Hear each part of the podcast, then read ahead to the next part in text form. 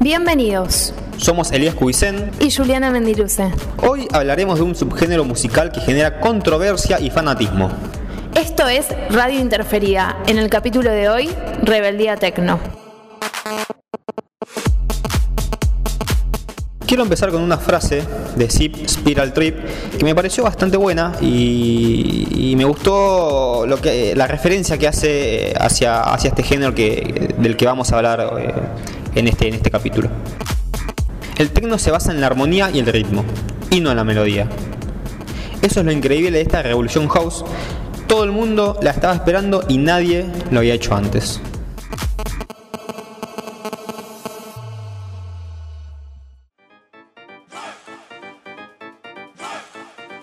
En un principio creíamos que era el house, el subgénero de la música electrónica más popular, pero algo nos demostró que nos equivocábamos. Sí, hurgando en internet, eh, en la página más que nada djmagia.com, vimos un reporte que se, que se sacó durante la International Music Summit, que es IMS Ibiza, eh, en donde quedó demostrado que, que es el techno. Teniendo en cuenta que es el techno el subgénero más popular dentro del espectro de la música electrónica, antes de centrarnos de lleno en nuestro objeto de análisis, es necesario hacer una comparación con los otros subgéneros de la música que también generan un público masivo, para entender por qué es el techno el que prevalece sobre ellos. Para esto tenemos nuestro top 5. Puesto número 1, House.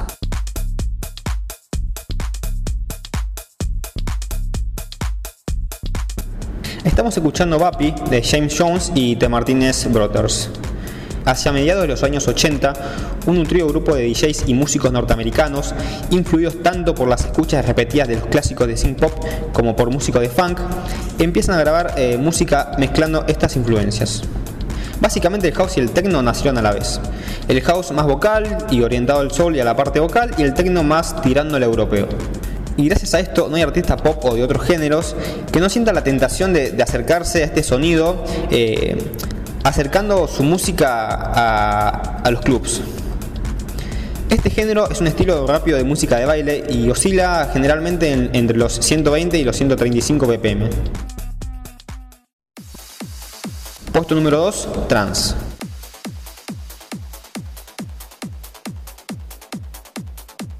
Estamos escuchando Save My Life de Drival y antes de hablar de este subgénero es necesario hablar sobre su nacimiento.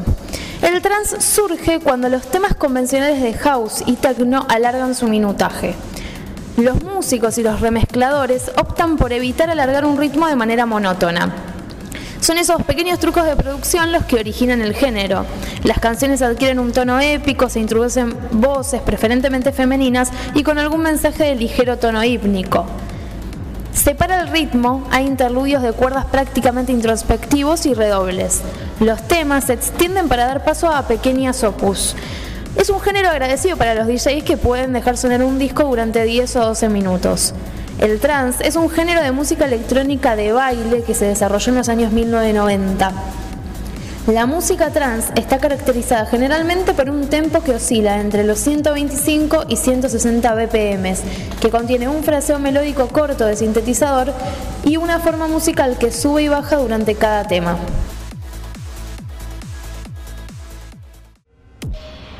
Puesto número 3, Dubstep.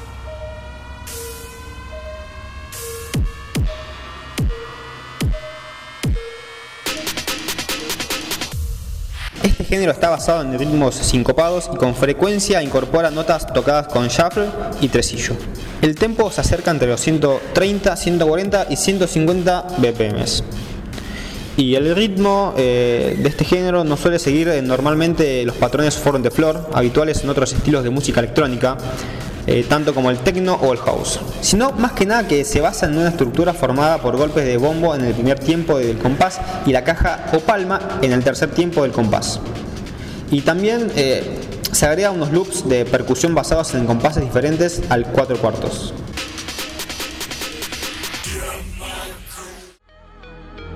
Puesto número 4, Drum and Bass.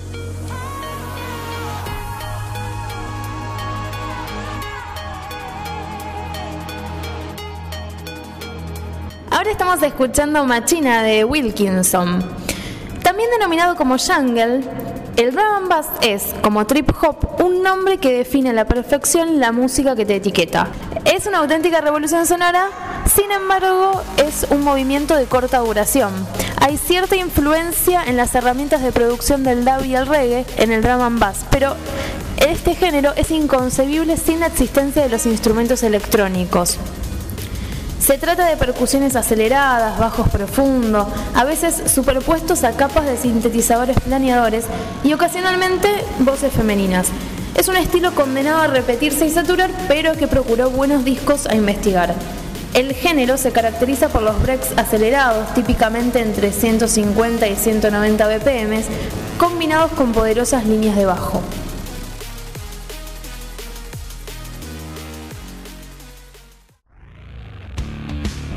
Número 5. Rock electrónico.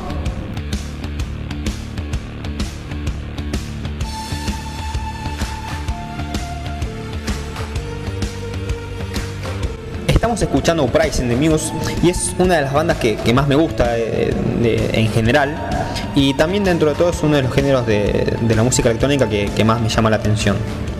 En la historia de la música popular hubo muchas épocas en las que la electrónica y los sonidos más clásicos de guitarras parecían representar dos bandos opuestos. Con los 80, con los apogeos simultáneos de heavy metal y el synth pop, y también en los 90 con el techno y el grunge, surgió esta, por así decirlo, rivalidad entre el género, entre los géneros, tanto la electrónica como, como el rock. Pero la realidad es que los músicos saben que una mentalidad abierta es parte importante en el proceso creativo. Así que, de esta manera, la mezcla de cualidades enriqueció bastante el producto resultante, que es esto, el rock electrónico.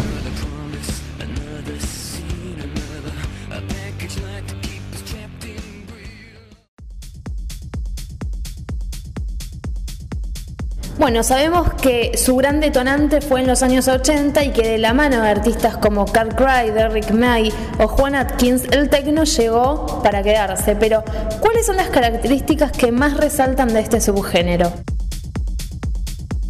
El patrón rítmico del techno es prácticamente siempre un four on the floor dentro del compás de cuatro cuartos. En su forma básica, el tiempo viene marcado por el bombo que suena en cada negra o cuarta parte del compás, un golpe de caja, en el segundo y cuarto tiempo del compás y un hi-hat abierto en la mitad de cada tiempo. Se trata de un patrón típico de la música disco presente también en otras formas musicales anteriores como la polka y el tiempo de este género suele oscilar entre los 120 y 150 BPM, básicamente dependiendo del estilo del techno.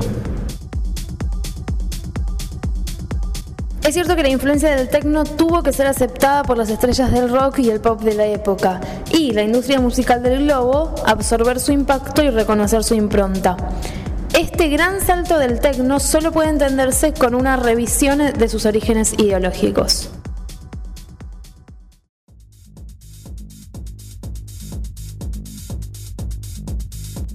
A finales de los 80, el techno se convirtió en un fenómeno musical en Europa. Este dato es curioso, ya que desde su nacimiento fue ignorado por su ciudad de procedencia.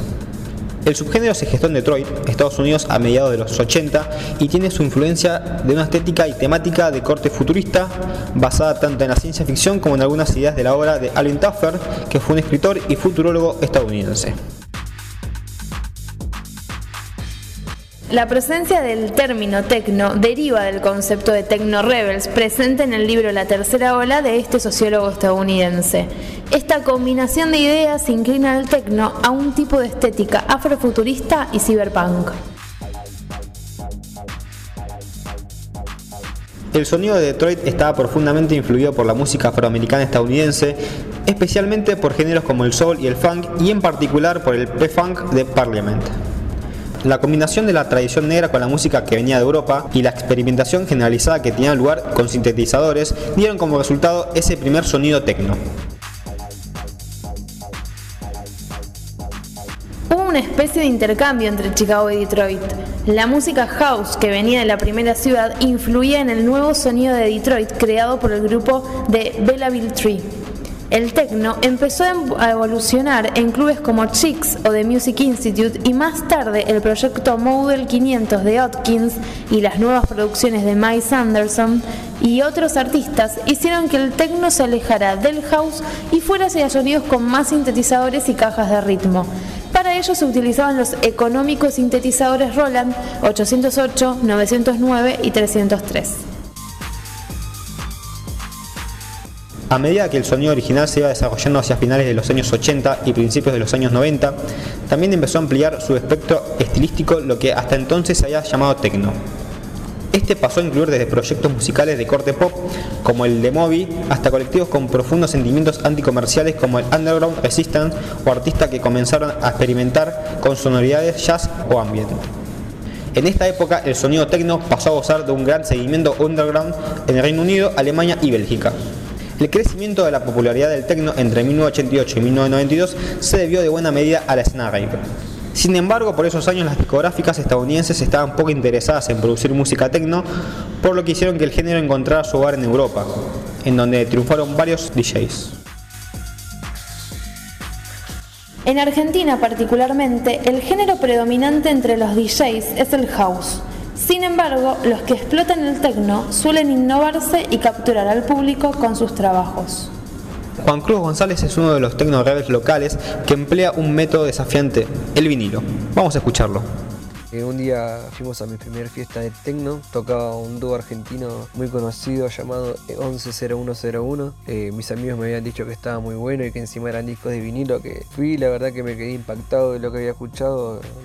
nunca había conocido tal música y no podía creer cómo sonaba desde un disco de plástico. Al tiempo, mi amigo, el que me había llevado a la fiesta, me dijo si me interesaba aprender a tocar con Guido de 110101 y yo no lo podía creer. Al principio dudé que porque costaba mucha plata, se daña las bandejas son muy caras, etcétera, y cosas que me decían que eran negativas. Eh, yo se lo comenté a mi profesor de Art House y me dijo que no iba a poder, que necesitaba aprender a tocar con compacteras primero, tener cierta práctica, haber tocado un par de veces, ¿verdad? y que recién ahí iba a poder tocar un disco. Obviamente no me importó lo que me dijo, empecé las clases con un amigo, nos enamoramos completamente del sonido analógico y desde ese instante sabía que nunca iba a poder dejar de comprar vinilos. Fueron muchos meses de trabajo hasta poder afinar el oído y que me pueda salir a empatar dos canciones, pero es algo que me atrapó tanto que valió la pena todas las tardes de clases frustradas. A partir de ahí fue un nuevo comienzo, eh, mi vida empezó a girar en torno a los discos y la música. Su historia de origen es por demás interesante, pero son las facetas híbridas del techno que hace que varios DJs lo elijan.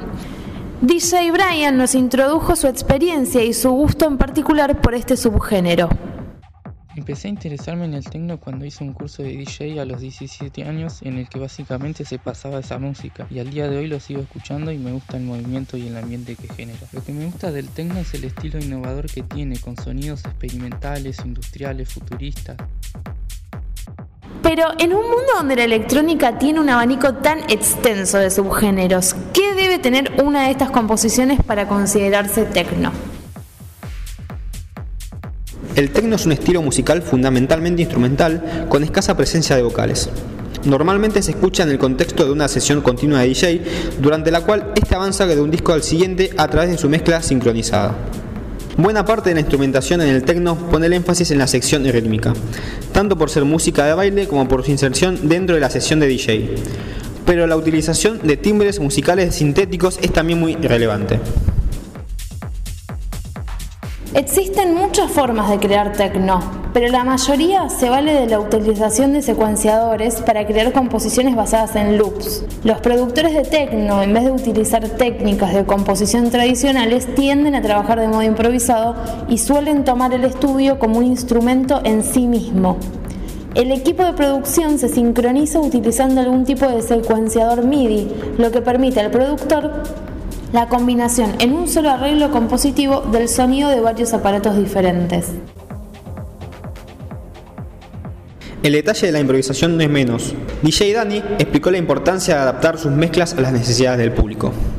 Hablamos con, un colega amigo, Mariano, que se llama. Él me decía, yo eh, cuando voy a hacer un set, yo preparo, preparo qué voy a poner, qué voy a hacer. Y yo le digo, creo que preparar un set no es bueno, le digo, porque si vos vas a estar preparando cómo vas a tocar, ¿entendés? En un evento, vos no sabés cómo te puede responder la gente. Si vos empezás de una manera y seguís coordinando lo que vos querés poner, no sabés cómo te puede responder la gente. Si no gusta tu set, vas a seguir moviendo, poniendo lo mismo que estaba. Yo creo que, que, la improvisación es lo mejor que te puede pasar. Podés escuchar, picar temas, todo lo que vos quieras, pero improvisar creo que es lo mejor que puedes hacer. Cuando la gente te responda por la música que estás poniendo, ahí te está dando cuenta que vos haces las cosas bien. Creo que la única manera es improvisar. Tener algo armado está bueno por ahí. Puede ser un buen DJ teniendo algo armado, pero creo que la improvisación es, lo mejor porque vos no sabes lo que puede estar pasando en la pista. Vos tenés que tratar de que la pista siempre esté llena. Y la mejor manera es improvisando.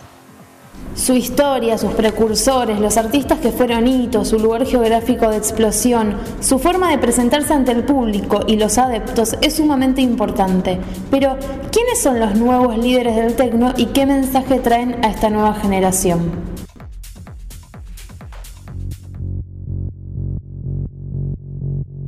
El tecno es un claro ejemplo de que las minorías son capaces de llegar a la cima cultural.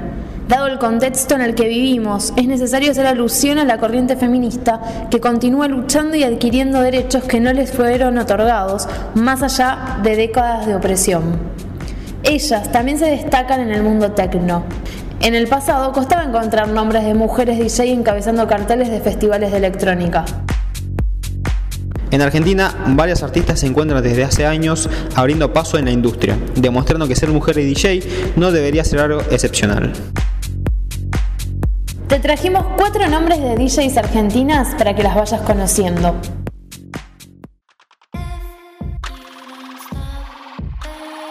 Katna.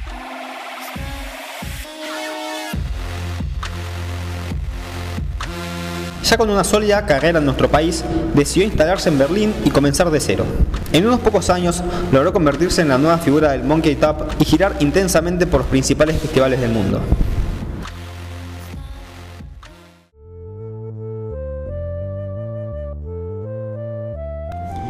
Dat García.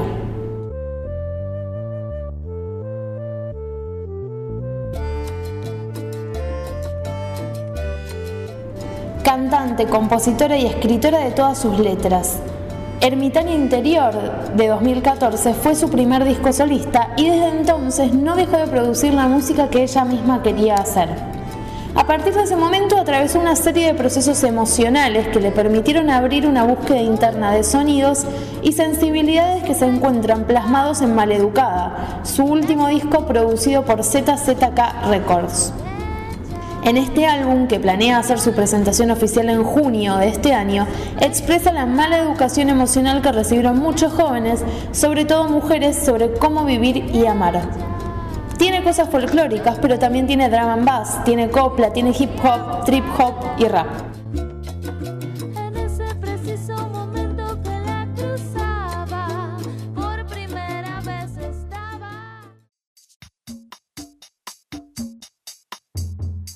Ana Helder.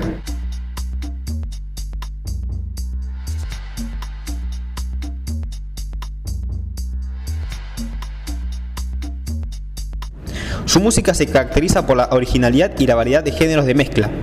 Sus sets enérgicos están compuestos de house, disco y acid techno, con sonidos que nos recuerdan los inicios de la electrónica y retratan una exploración sonora digna de ser escuchada, aportando un toque desenfadado en una pista de baile sin ataduras.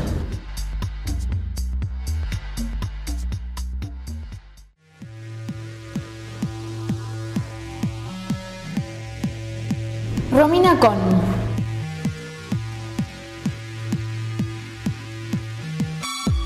Su historia en relación con la música está impregnada de anécdotas de la infancia.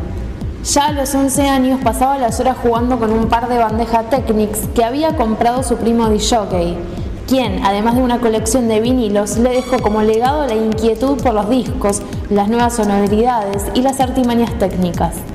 Quizá haya sido esta serie de casualidades, apoyada a sus convicciones, las responsables de que con apenas 20 años ella irrumpiera en la competitiva y mayormente masculina escena electrónica de Buenos Aires. Del techno y el house a la vertiente industrial y casi punk que marcó sus primeras presentaciones, Romina llegó a enriquecer sus sets hasta volverlos genéricamente imprevisibles.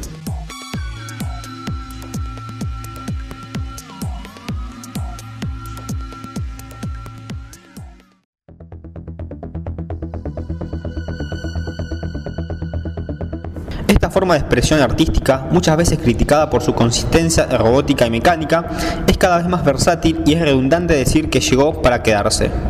El tiempo, la creatividad y la energía de los DJs que entrevistamos dejan constancia de que el techno tiene un largo trecho por delante.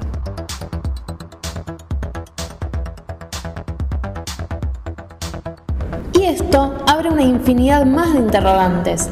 ¿Nacerán más fusiones o subgéneros? ¿Se desarrollarán nuevas técnicas? ¿Se probará una corriente más experimental? Más allá del camino que elija este subgénero, continuará caracterizado por su impronta imaginativa y cálida.